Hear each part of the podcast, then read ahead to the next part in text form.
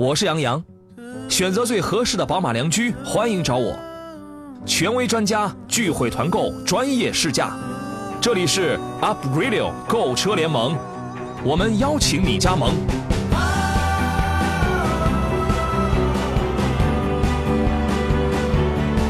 FM 一零一点一 Up Radio。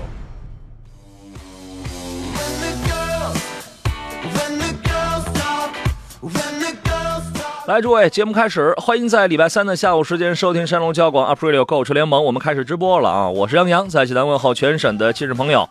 呃，快放假了，举家团圆出游的好时刻又到了，对吧？我本来呢是想明天啊提前休息，然后五一假期呢回来陪伴诸位啊。计划有变，明天后天我还直播陪伴诸位。跟您讲啊，这个假期里边那些大鱼大肉啊，可能看上去是很丰盛，对吧？但是其实啊，真正对咱们身体有用的这个营养含量很低。非常的低，我都研究了，非常的低，所以得多吃点才行啊！你得吃成我这样才能行啊！乖，别怕胖，千万别怕胖。大头钉说：“这个咱们杨仔抱恙了，怎么可能？你是怎么听出来的啊？我这是嗓子那个听着有点别扭吗？没有啊。”我这小体格一年到头不感冒啊！今天节目一个小时，咱们说说选车、买车、换车的话题，您可以提问，电话是零五三幺八二九二六零六零八二九二七零七零或八零八零三种网络互动方式，您可以直接打字啊，新浪微博。呃，山东交广杨洋侃车，侃拿山了侃，加入节目车友 QQ 群，直接打字儿四八四二幺幺零零，关注微信公众号，直接打字儿山东交通广播，或者是山东交广杨洋看车团后一个号呀，这个中间的杨洋是小写的拼音全拼啊，您可以自个儿来搜一搜。今日座上宾呢，有日子没见他了啊，北京戴通汽车科技技术呃这个总监何正茂先生，你好，大官人。你好，大家好，有日子没见了啊，这个。刚才一说这个身材这事儿，我突然我就想到您了。您这身材这么多年一直保持的很稳定，很好。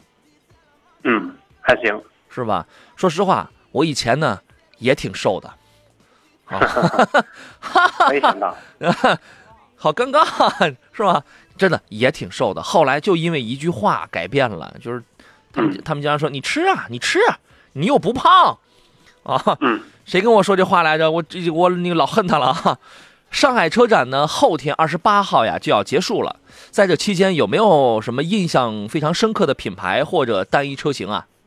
对您而言，呃，当然有了。在这个上海车展，我们看到，呃，众多自主品牌开始发力，呃，看到了这个自主品牌在这个车展上的这个吸引了很多眼呃眼球。实际上，呃，比如像那次红旗，大家一直觉得红旗的车呃一般，但今年红旗拿出来的几款车型，有 H 五确实让这个。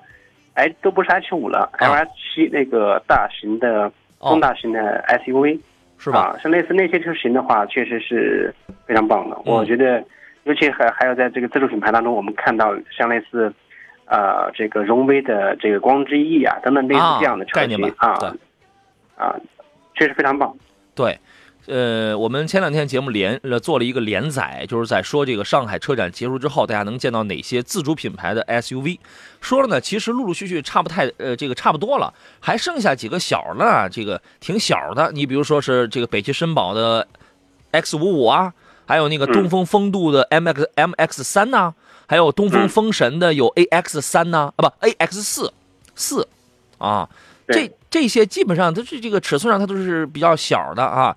这个陆陆续续，咱们也说了，也都这个差不多了。大家今年差不多这些车全都能够见到啊。呃，国产当中呢，很多的这个车型，另外这个合资车里边也有很多大家比较关心的，比如那个国产的第六代的新五系啊，不不，第七代了，应该算第七代了。第第六代就是现款的五系，刚刚有消息发布，它正式停产。正式停产，然后呢，华晨宝马它有一个新大东工厂，然后在五月十九号会正式投入运营。届时呢，全新一代的五系就是第七代会正式下线。然后我看他们有发那个朋友圈，还给这个现款第六代呀，呃，还搞了一个七年荣耀，感谢有你的那么一个下线的，就是停产的那么一个口号，一个标语。哟，这一代车陪伴咱们七年了，二零一零年到现在，整整七年啊，整整七年。有关这一款第七代的这个新五系，我们在节目当中也提到过好几回了啊。您对于这个车还有什么想说的吗？啊，没错，这个新的五系的话，它肩负着啊这个重任。呃，因为现在我们看到这个来自呃，奔驰的 E 系，它在这个呃这个 B 级车呃 C 级车吧，呃，像像这个车市里面的话呢，它呃力压着这个宝马，因为呃宝马的车型相对更新换代的稍微慢了一步，嗯，呃，所以说新款的这个五系的话呢，它所肩负的重任，呃，还是值得大家那个关注的。但是说实在，这款车型的更新。呃，无论是从车身呃到动力方面的话，嗯，变化也是还是挺大的。对，呃，这款这款车的话，我们也可以值得呃值得关注。真的是，首先尺寸它也有变化，虽然轴距跟现款是保持一样的啊，但是它还是加长了，它还是加宽了，只是跟现款的跟第六代轴距它是一样的，所以你看上去你会你冷不丁你会觉得，哎，这这玩意儿也就比七系稍微矮一点，稍微短一丁点儿啊，实际上差不了太差不了太太多了，这是颜值跟尺跟这个尺寸。呃，甚至颜值方面，它现在也可以开始选装 M 套件了，跟那个七系那个那个 xDrive 那个是一样的了。另外呢，配置方面的提升是非常大，把那块原来五系的那个屏幕多小啊，多寒碜呐，对吧？现在终于也给挪出来了，也是一个这个大大概是十寸左右吧，看上去。嗯，应该是在可能还能再大点是吧？嗯，对，应该是不最小也得八寸。八寸，我觉得那都可能都嫌小啊，有可能会是像 X 五那样，就是咱们改 NBT 的，那就是那种一样，十二寸，嗯，哎，弄一个最次也得是十点五寸，要么是上上十二寸的啊。然后呢，也可以手势控制音响啦，这个内饰也变得跟七系这个比较接近了。你甚至你还可以自己贴钱去选装空气悬架。可以降一毫米或者高九毫米，你可以自己去这个选择了。动力方面也有一些变化，五二八 Li 跟五三零 Li 分别搭载是两点零 T 的这个发动机的低功与高功版本，然后还会有一个三点零 T 的，对吧？匹配的都是 ZF 的八档手自一体变速器。这个车你预感一下，会不会刚一上来就会降价呀？六月份上市，这个车型上来之后的话。我相信，呃，因为我相信那个应该坚持不了太久啊。呃，就目前来讲的话，奔驰呢，它一直是价格坚挺，嗯。但是这个宝马上来之后，我觉得，呃，奔驰的价格可能会有所松动，但是这个宝马呢，价格应该，呃，坚挺不了太久。是吧？因为现在很多的车呢，它并不是说它本身的价格绷不住，是因为它上市之后，它根据这个市场的一些变化，它必须要及时的调整它的策略，才能让更多的人来这个买它，在那一瞬间。所以我们呃越越来越多的就这个会见到，只有那些没脑子的傻瓜啊，这个想要赚傻瓜的钱，然后才会不断的去加价啊。你们是不是很讨厌这样的说法啊？这个。呃，嗨，做节目这事儿哪能让人人全都爱我呀？这太难了啊！我们那个车友群里，孙明远说：“杨洋还需要发动群友点赞吗？”啊，不要不要不要不要不要！那是因为什么？他们那个别克搞了一个跑步的一个活动啊！我一时兴起，我发一朋友圈，我说：“哎，有一个点赞的，我就跑一米。”后来被朋友批判了，说：“你能多跑点吗？啊，这一个点赞你才跑一米。”事实是我我个人微信你确实也没多少好友啊。对吧？我那个算了算，我可能我迈迈腿差不多也就够了，不需要你们点赞啊！你们千万不要点。呃，来看一看李萌的问题，他说是二胎家庭啊，七座二十万左右的车，麻烦主持人给推荐一下，谢谢。主要是市区开，偶尔跑长途啊。您有什么推荐？对，像类似二十万左右的七座车型，啊，像类似现这个在目前的嗯二十万左右，你要选一个七座车型的话。啊，可能在合资品牌里很难找到，啊，像类似自主品牌的话，还是很多车型可选的。这要看你七座是准备选 SUV 呢，还是选择 MPV？其实我觉得 MPV 没错。对，真正的你要是数着人丁的话，你觉得，哎，我我家里这个添丁了，我可能需要一台七座车。但但咱们说，你不可能把孩子你这扔后头去，成你成年人坐后头，你在二十万的就没有一款七座车成年人坐后头你能舒坦的。对。对吧？你你像 GS 八，你像这个斯达的 Kodiaq 等等这样的新老车型，你没有一款第三排你能坐着舒坦的。二十多万的汉兰达那也是一般。锐界第三排，我说实话，我一米七八的这个个儿坐后边还真能坐开，但是也不算是多么的舒坦，至但至少比汉兰达舒坦，对吧？所以说你有可能需要的，你真正需要的可能会是一台 MPV 车型，啊，在是吧？嗯，如果选 MPV 的话，车型还是挺多的。好，那咱们广告回来之后，请您给大家来数一数。好了，我们继续回到节目当中，二十万左右的 MPV 确实比较多，可上可下啊。请何工来推荐几款适合他的这个居家条件的嘛？呃，如果在二十万左右的话，可选的 MPV 车型，我们可以这个数了一下。首先，在自主品牌当中的话呢，可选的车型就比较多了。呃，比如说呃，要空间、动力各方面还表现不错的，呃，可以考虑上汽大通的 G 幺零这个车型。啊，如果说价位再稍微高一点，啊，可以考虑这个上汽通用别克的这个 GL 八。GL 八的话呢，可能买到二点四的车型。呃，经典版的价位的话相对低一点，但是整车也还是可以作为家用。新款的 GL 八呢，我觉得一是它这个价格要高一些，当然它后边它哎，它后边它又紧接着它又出了便宜版，对吧？便宜版。但是坊间一直在很多消费者反映了一个问题，就是它转向失灵的那个事儿，它也它也它也没召回。啊，没有，没看到，对吧？也没召回，但确实是有人存在了这个问题。这两天还有听众还在问我这个车的情况，然后我也跟他也提到了这一点。我我建议你到售后你多去再了解一下啊。呃，枣庄小伙说：“杨洋能讲一讲大通的 D 九零吗？”哎，这个大通 D 九零，这一在去之前啊，在去那个上海之前，我了解过这个车，但是说但是说实话，上汽的展台就在一号馆，我们就是按顺序，那就得从一号馆这个开始看。但是这款车呢，说实话，我没怎么看。哈，这个 D 九零它原来我记得它发过一款概念版，D 九零它有一个概念车，但是这一次呢，它这个车据说啊，我之前我看照片的时候，我发现它跟那个概念版这个还原度是比较高的，它是一款全尺寸的这个 SUV，轴距我印象当中是接近三米的，就是两米九多，你从这个轴距数值上你能判断它是一个大号的全尺寸，它是一个七座的车，呃，两点零 T，因为因为呃因为大通一直是两点零 T 的这个是它的这个标榜啊，其他的我就不太了解了。嗯，您对于这个车还有什么想要评价的吗？啊，主要是这个车呢，它的这个内部空间就不用说了，尺寸的话在那放，轴距在那放的，所以说内部空间，啊，七座是阔阔阔绰有余。嗯，然后在整个动力配置上来讲的话，呃，二点零 T 加一个六速的 DSG 的这个动力，啊，呃，整个表现也还是可以的。相比较其他的。车型来讲，我觉得这个车还是值得考虑。应该也会有四驱，但是现在呢，这个售价，售价我估计啊，应该跟宝沃差不多，或者比宝沃还要再低点吧。嗯，对，它要比宝沃要低一点的。对，应该会比宝沃的低，因为宝沃的这个品牌，你它这个这个这个，它就拿品牌来说事儿，它会多收你点钱啊，它是这么意思。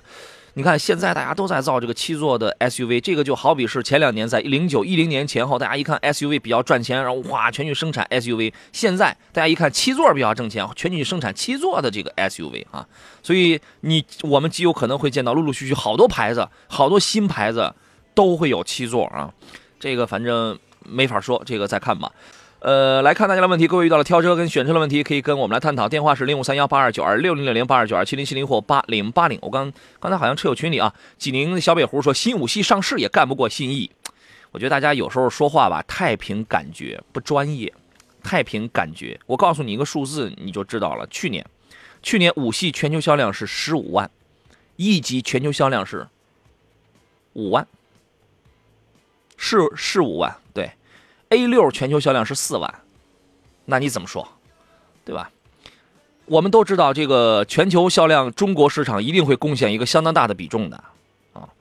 呃，来看一下其他问题，青岛青岛金满地啊，然后他说这个我看了几个车，帮忙给参考一下，CS 七五、吉利博越还有荣威的 RX 五，我强烈建议你一定要说说排量，或者至少说你买的是十四万八千八的，还是买的是十二万八千八的，你你你一定要说清楚你买的是哪一款，因为这样才科学。对吧？这三个车实际上是根据价位的不同、排量的不同、配置的不同，其实它特点、它的这个对比，它会来回浮动的。您您也觉得是这样吗？呃，没错，是这样的。因为在这个价位区间的话，我们看到它的呃本来自主品牌车型价格差距几千块钱，它的差别配置上的差别就挺大的。对。呃，所以说在这三台车之间的话，我个人建议，在包括 CS 七五这个车型的话，呃，它现在也有这个呃低呃就是像那个一点五 T 的。啊，对，一点五 T、一点八 T 的，所以说这个车型的话，你要看购车的费用预算。如果说控制在十五万左右的话，三车之间，嗯，那么我可能建议你还是重点考虑像类似博越，呃，RX 五这个车型的话，如果要呃这个要去买的话呢，我建议还是考虑二点零 T 的。嗯，二点零 T 的那只有三个，只有三个价位：十四万八千八、十六万六千八和和十八万六千八。哦，然后那个谁，那个那个那个博越这个好买，两点零的这个配置比较的低，而且店里有了它还没什么车，一点一点八 T 的这个确实好，这个动力跟功能确实好。我们前两天节目有人在问，我们也实话实说了，这个车油耗要略高一点，因为排量它是摆在那儿了，对吧？我建议你说的再细一点啊。没钱也任性说，杨总你好，请介绍一下 Kodiaq 的五座版跟途观 L 有哪些不同？哎，有哪些不同？柯迪亚克值得出手吗？还是咬还是咬咬牙买途观 L 呢？途观 L 的起步价是是二十二万几来着？这还是不算加价。对，现在还不算加价。不算加价。说实在的哈，在在这个途观 L 和这个柯迪亚克两台车是完全的共平台生产。嗯。共平台的话，就代表了它的呃底盘动力这方面是完全一样的。一样的。啊，对。当然，在这个车辆的外观和内饰细节方面的话。呃，斯柯达和这个大众它有一些区别，呃，如果从这购车费用方面来讲的话，我个人建议还是可以重点考虑柯迪亚克，是吧？二十二万的入门价啊，我不知道现在你们那儿加几万？假假如只加一万的话，二十三万，哇，你买一个柯迪亚克一点八 T 的豪华版，就你买一个三三零的豪华版，那才二十一万九吧？对。之前有人问说柯迪亚克不会加价吧？他要是没脑子，他就他就加价好了。这车应该加不了价，可斯柯达的车我没从来没加过价。上市之后它还要加价的。斯柯达从来没有加过价，那这当然这次人也人也不一样啊。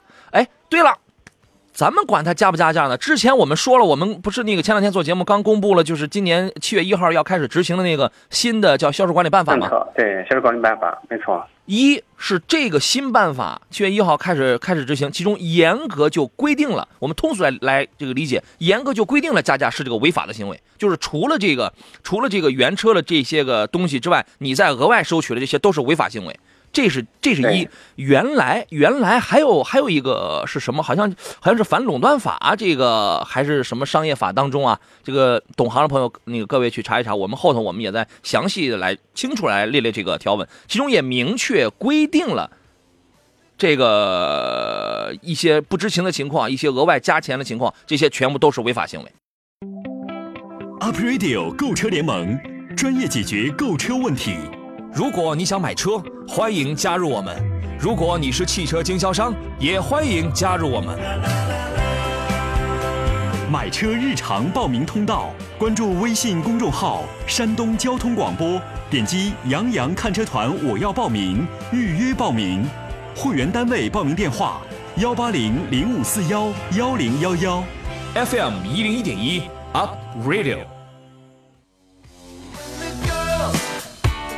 好了，诸位，我们继续回到 April 购车联盟的节目直播当中，我依然是杨洋啊，跟各位来说一声 Sorry，I'm so sorry 啊，刚才这个说的比较的投入，这个我没我没有想到啊，这个广告来的这么早，三点二十三半，这半点广告就来了。虽然刚才那条录那条广告的那位男主持的声音那么的好听啊，堪称绝品，堪称孤品，但这来的也太早了啊，三点二十三就来了，所以刚才没说完，这个打断您的收听了，跟您致以诚挚的歉意，待会儿让大白出去自杀以谢天下啊，呃。这个由此来看，时间确实无多呀。座上宾是来自北京戴通汽车科技的总监何正茂先生。各位遇到了挑车选车的问题，欢迎通过三路电话，还有三种网络互动方式，直接跟我们来交流专业的挑车问题。何工你好，你好，大家好。刚才我们说到那个 Kodiak 跟那个途观 L 啊，我们就总结一句话：加价违法，你可以去告他啊。然后对于这两个车的问题，他关心的是柯迪亚克值得出手吗？还是说我咬咬牙加加价？呃，这个对加价去买 L 呢？呃，没必要。我觉得柯迪亚克这个车型肯定值得出手，因为它两车的动力是底盘都一样的。然后在配置方面的话，大相径庭。呃，从这个车辆的使用方面来讲，呃，我认为没什么太大区别。嗯，就是说你如果买的是标配的话，算上加价差五万块钱呢。对呀，你能买一个这个三三零豪华版，然后你都用不了。你使使劲儿，你看看买个二十六万多了那个顶配的三八零，对，是吧？那都很 OK 嘛，两点零 T 配那个 DQ 五百的这个七档湿式双离合，柯迪亚克的第三排呢是很多人很很很关心的一点啊，它其实第三排不是那么的宽敞，因为我去拍，我虽然我没有进去坐啊，这个但是我看了看啊，保持第二排就我这身高正常坐的情况下，第三排啊一般，就会你膝盖肯定你能顶到前面了，就是说能用，但是你不要对它抱有太高的那种奢望。它的一个亮点是什么？第一价格低。价格相对而言比较低啊。第二一个，它这车新鲜呀，没有没有这样的。就是斯柯达家里这是头一款这个级别的啊。佩恩说：“杨洋，你节目的唯一缺点就是时间太短。我跟你说，以后这更短，你这赶紧的吧。我都不知道我们这档节目就是这么受金主的这个欢这个欢迎啊！谢谢你们啊，这给我多少也留一点啊。”马良说：“打算等领克，领克的零幺或者是沃尔沃的 x C 四零。哎，媳妇儿开这俩车选哪个会好点？其实这俩车是同一个平台。”呃，没错，你要这两台车等的话，我认为没有等的意义。目前来讲的话，要女士开的话，看看沃尔沃的车型，像那个 V 四零或者 V 六零车型都可以啊。没有，他等的是那个后边的叉 C 四零。我知道叉 C 四零这个车型的话，呃，你等等到什么时候？首先这是一个时间问题，第二一个问题呢，就是在使用方面，不见得这个叉 C 四零就更适合这个女士来用。我觉得现在的，呃，像类似 V 四零那个车型就可以啊。呃，这两个车呢，都属于是 SUV，尺寸都不是特别大的，哎，尺寸都不是特别大的那种。它俩确实是沃尔沃 CMA 平台，这个平台是吉利跟沃尔沃共同来来这个研发的，啊，但是好像是反正在领克上是沃尔沃主导技术啊。呃，同一平台的车，尺寸相近，可能四零是不是会稍微会大一点，大一点点因为四零之前发了消息说它的尺寸和途观。老款的途观是比较是比较接近，然后我的竞争对手是 Q 三呐，是这样的车，那么也那那那也意味着四零的售价可能在二十开外，那你觉得领克的售价能在二十开外吗？呃，这个车型的话，有可能会啊，那么贵吗？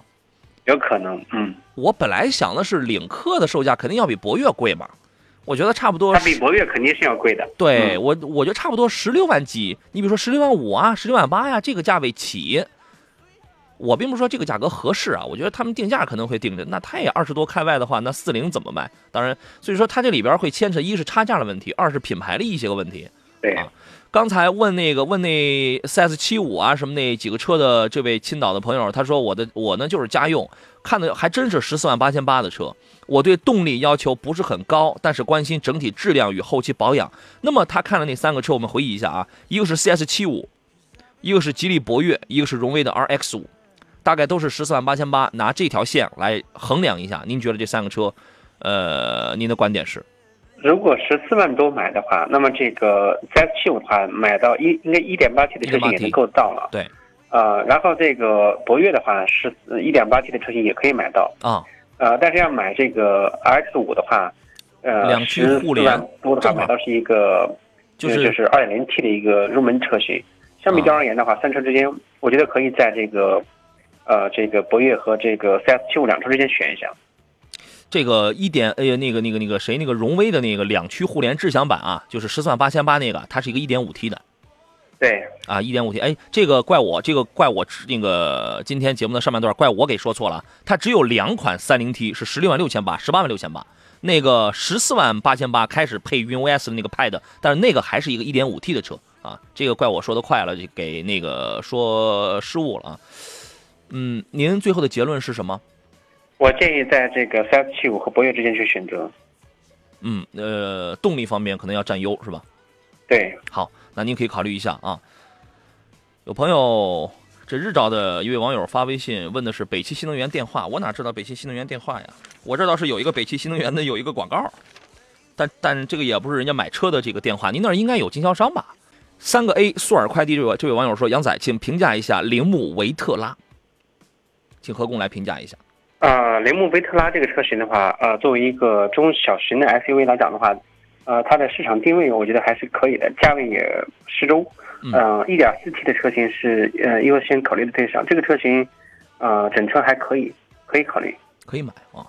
不忘初心说：“杨你好，我虽然没有车的问题来问你们啊，之前都是你给解决的。听到你出口成章，娓娓动听，为你点赞，是不是马屁拍的杠杠的啊？实在没忍住，哎，真舒服哈。”这个大白记录一下这个微信号，该给人发工资啊，就给人发工资，千万不要欠人家钱，不然他会来找啊，说你这明明说好了就花钱要雇我来这拍两下了，为什么不给钱啊？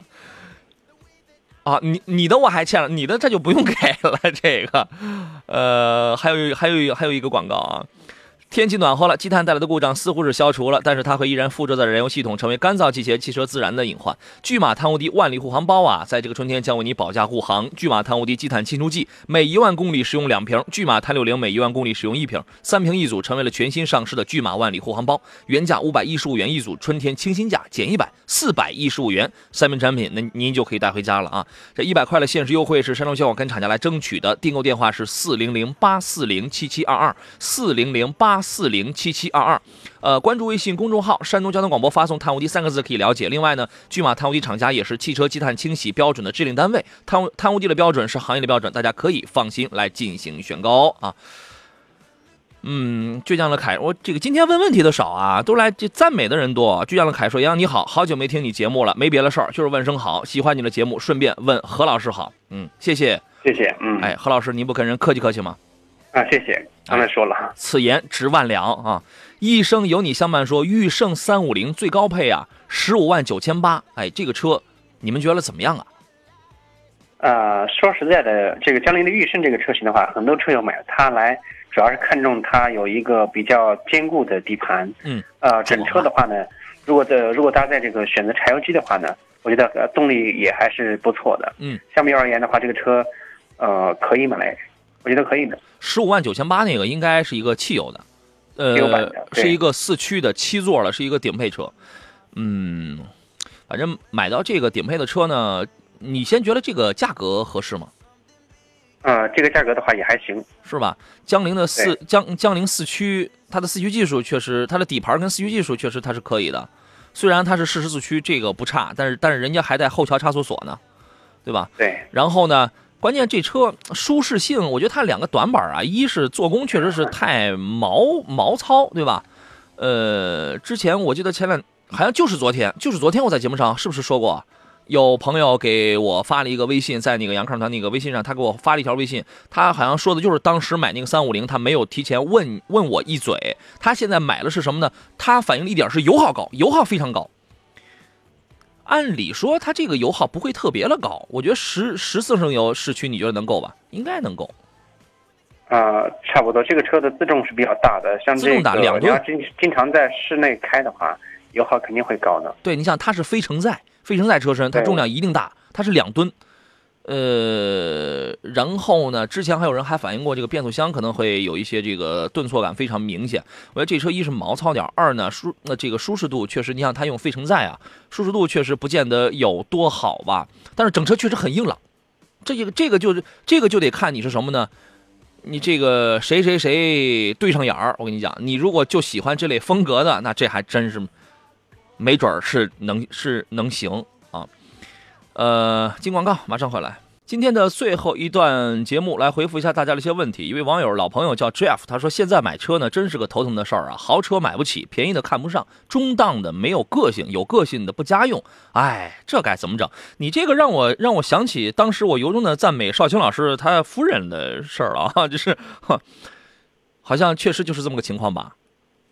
何工，嗯，这个话可别让那个邵老师听到了。对你有没有觉得这个在选车这件事儿上，即便是咱们自己，你看咱们平时做节目，咱们跟人家说起来头头头头是道啊，但是咱们自己当拿着咱们自己能承受的那个预算去选车的时候，其实也是一件很困难的事情。呃，没错，这确实是困难的事情。最近的话，我家里家人在买一台车，确实，很困难是吧？呃，价格告诉告诉我之后，我突然不知道让他们该买什么车好了。对，呃，其实是因为什么呢？是因为你见的太多，你了解太多了，对，对吧？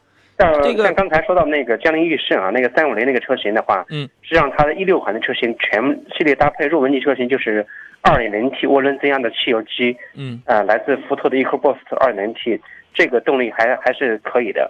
它要买到十五万多的话，那个确实是高配车型了。嗯，呃，对他那个基本算应该应呃应该是一个顶配车了吧都。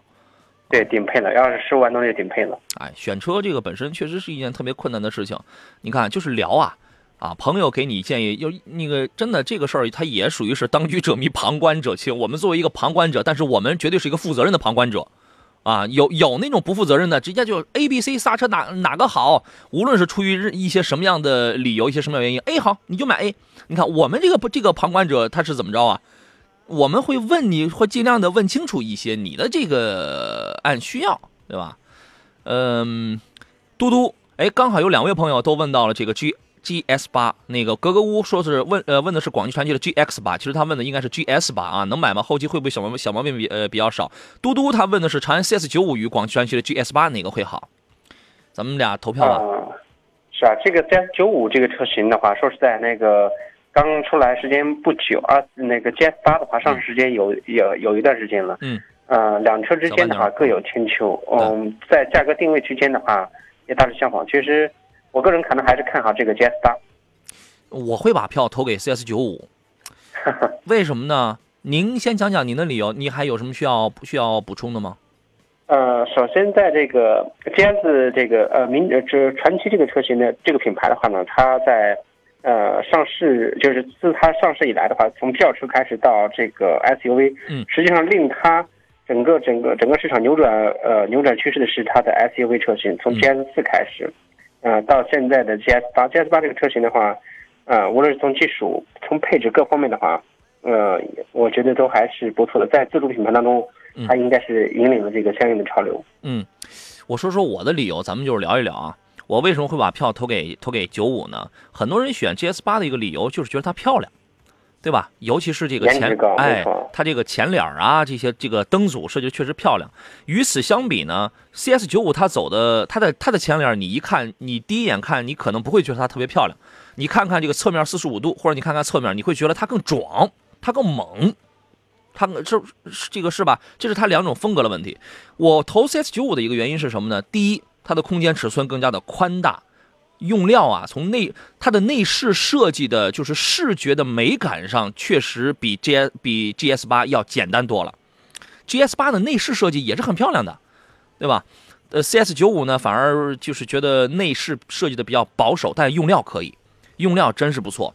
然后呢，从动力方面，就是从整个操控的感受上去讲，我开 CS 九五的一个感受是什么呢？它的那个六 AT 更平顺，然后呢，嗯，CS 九五的除了空间大之外啊，呃，除了空间大、用料要略好之外呢，我它给我的感觉还有一点非常的重要，它的静音静谧性比 GS 八做的更好。就是静音真的是我，我建议大家可以自己可以去体验体验啊，因为我我我也是在场地内开的，可能也没有这个拉到特别高的那种转那那个那个转速下啊，嗯，反正这是 CS 九五给我的这种感受吧，我觉得你可以去比较一下啊，除了颜值之外，是不是可以比一些别的东西？老刘的问题说，落地价四十万以内的 SUV 啊，空间得大点了，我不要日系啊，麻烦给推荐一个。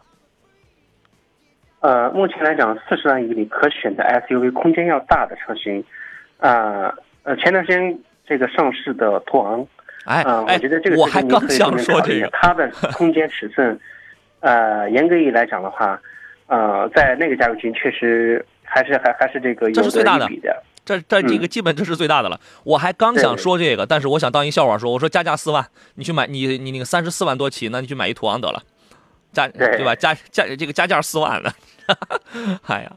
这个你如果真想图大的话，这个确实大点儿啊。这个其他的还有吗？咱们来，咱们那个，咱们来点这个豪华品牌的。呃，如果说价格在四十万左右，嗯空间要大，那这个呃其他品牌的像类似，呃像类似像类似奥迪 Q 五这样的车型呢，其实它的空间后排空间就一般，嗯，呃没有像像途安类类似这样的车型的话，空间比较呃大的其实还没有，那就是呃凯迪拉像克福特的探险者。哎，凯迪拉克的 XT 五，ST 五探险者，啊呃，这些车型的话也都是在这个范围之内。探险者的价格的话，优它优惠幅度比较大，这个对车型也可以考虑的。啊，林肯的那个 MK MKX 那个价格能下探到四十亿以内吗？嗯、有点难。啊 MKX 价格要高一点。多点儿了是吧？行，反对正这有这么几个。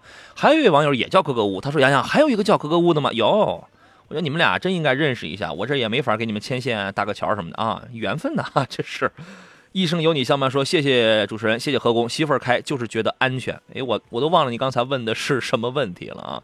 服了，他说：“杨洋你好，我我我裸车预算十六万左右，纯家用，我喜欢帕萨特，只能买到最低配版啊，那就是一点四 T 的喽。我很纠结，还有什么别的选择？什么时候会有帕萨特的这个团购？关键帕萨特现在没什么优惠，对吧？啊、帕萨特这个车型，我的建议是这样：如果说你就是裸车十六万的话，嗯，那哪怕是你呃做点分期，呃加一点钱买一个 1.8T 的低配，哦，也比这个 1.4T 的要强。所以说，啊、既然你喜欢这个车型，我们那么我就建议，买车不能只看颜值，只看配置，动力是很重要的，因为你它伴随你这个上道行驶，当动力不足的时候，心有余力不足，你开这个车会很难受的。嗯，确实是这个感觉完全不一样啊。